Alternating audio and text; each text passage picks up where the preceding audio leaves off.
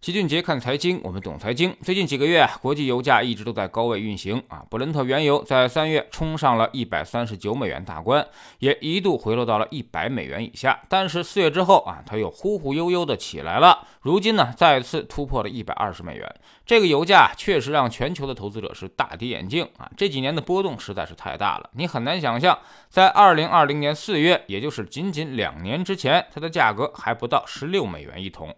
两年时间涨了八倍上去，油价高企会严重影响经济通胀水平。油价是所有能源的基础，如果油价上涨，其他的能源和原材料都会跟着上涨。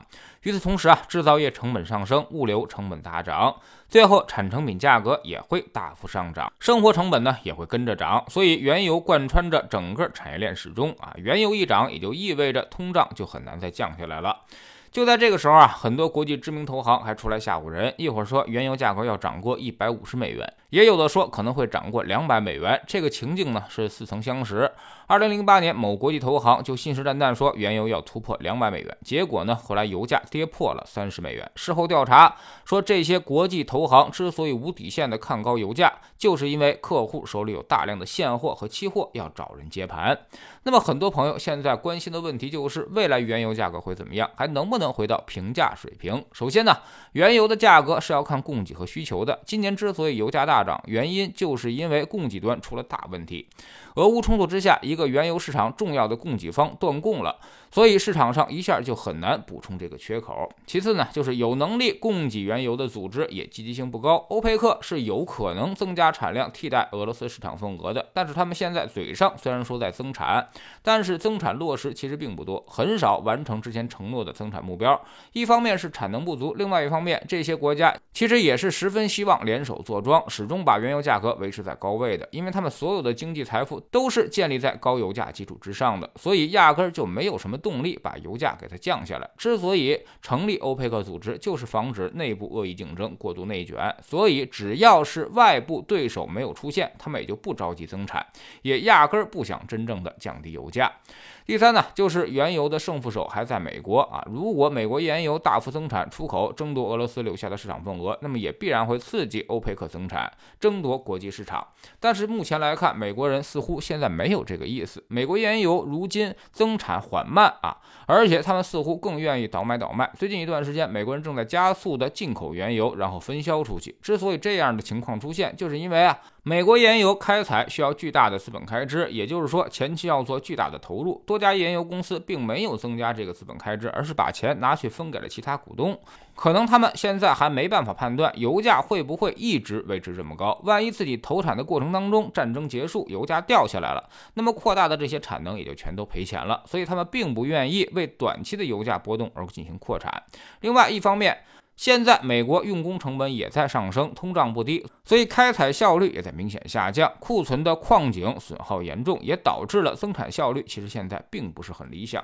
所以从原油的供给方面来看啊，短期缺口是十分明显，而且现在也已经陷入到了僵局当中，没办法破除。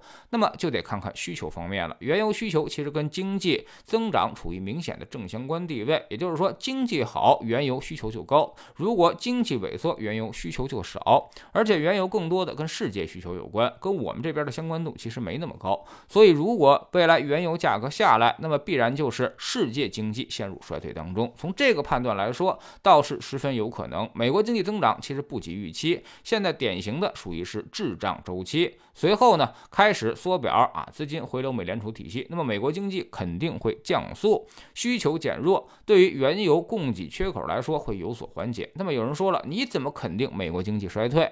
要看另外一个金属了，这就是铜啊。铜呢是经济周期的先行指标，伦铜价格现在已经下了一个明显的台阶儿，说明全球经济需求正在逐渐减弱。所以综合来看，老齐认为原油可能还要在高位维持一段时间，之后缓慢回落。两个事情可以改变现在的供需矛盾，一个是战争有了实质性的进展，另外一个就是世界经济需求开始明显疲弱。未来半年，中国经济向上，世界经济向下，会出现明显的跟上半年完全不同的情况，这个可能会延缓油价下降的速度。原油属于是能源中的同步指标，它往往在一轮经济周期最后才会有所表现。也就是说啊，原油一旦出现明显下跌，那么世界经济就无疑会陷入到衰退当中了。在知识星球秦杰的粉丝群里面，我们经常给大家通过一系列的数据分析经济周期。经济周期呢，其实是我们投资的导航系统啊，能够定位你现在的位置以及未来你将要达到的那个位置。有了经济周期这个指示，那么投资就会变得事半功倍，你就知道什么时候该激进一点，什么时候呢又该保守一点儿。我们总说投资没风险，没文化才有风险。学点投资真本事，从下载知识星球找齐俊杰的粉丝群开始。新进来的朋友可以先看《星球置顶三》。我们之前讲过的重要内容和几个风险低但收益很高的资产配置方案都在这里面。在知识星球老七的读书圈里，我们正在讲《噪声》这本书，人类判断的缺陷啊，情境呢对于人性是有极大的扰动的。同样的人身处不同的环境当中，也经常会出现啊反常的举动。大家想想传销，想想售楼处，你就不难理解为什么他们要营造那样的场景，就是在诱导你做出错误的决策。现在加入知识星球，找老齐的读书圈，每天十分钟语音，一年为您带来五十本财经类书籍的精读和精讲。